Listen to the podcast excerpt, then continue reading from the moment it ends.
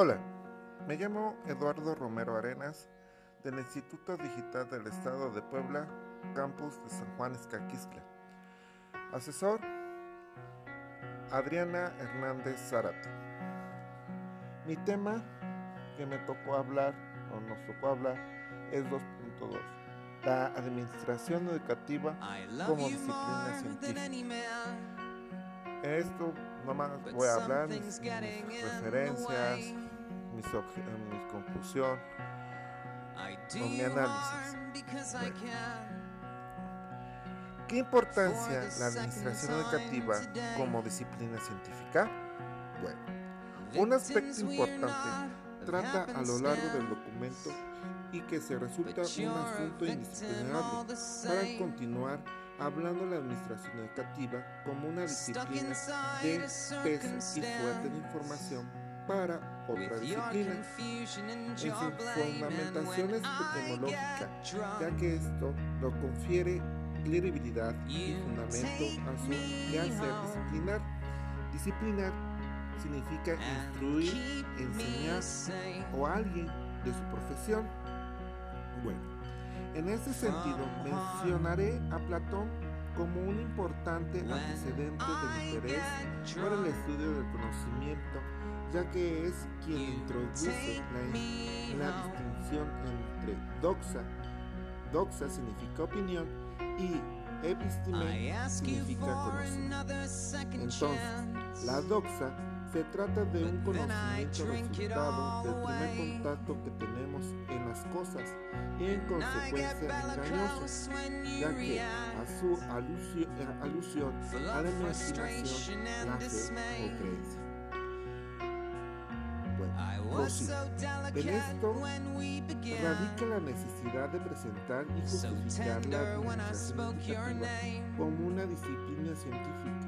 De un modo claro, la naturaleza de la administración educativa se basa en el concepto de ciencias manejando y su aceptación como una comunidad científica que trabaja constantemente para la actualización y mejoramiento de la misma dirigido a transformar la realidad, producir realidades nuevas. En ese sentido, ciencia es el conjunto de conocimientos científicamente organizados y relacionadamente justificados y metodológicamente fundados. Una disciplina científica son más una organización del conocimiento que puede justificar por sí por criterios temáticos ontológicos. Temáticos se relava, se, se quiere decir que es el relativo al tema.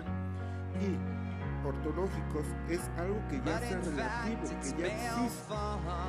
Así como un criterio histórico y también socioemocional o por una combinación de los tres.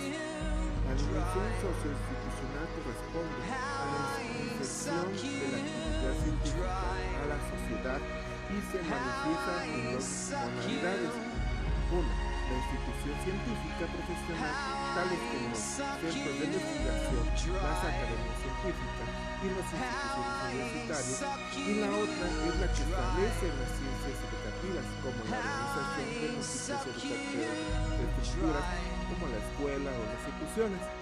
Ahora bien, Mario Binger, uno de los epistemológicos latinoamericanos más importantes, propone una serie de indicadores para evaluar si una disciplina ha alcanzado estatus científico como el propósito de eliminar la administración educativa como disciplina, disciplina científica.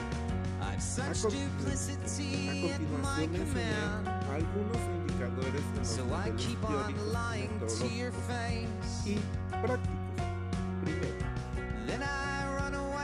existe una comunidad de investigadores en que se disappear without a trace when I get drunk.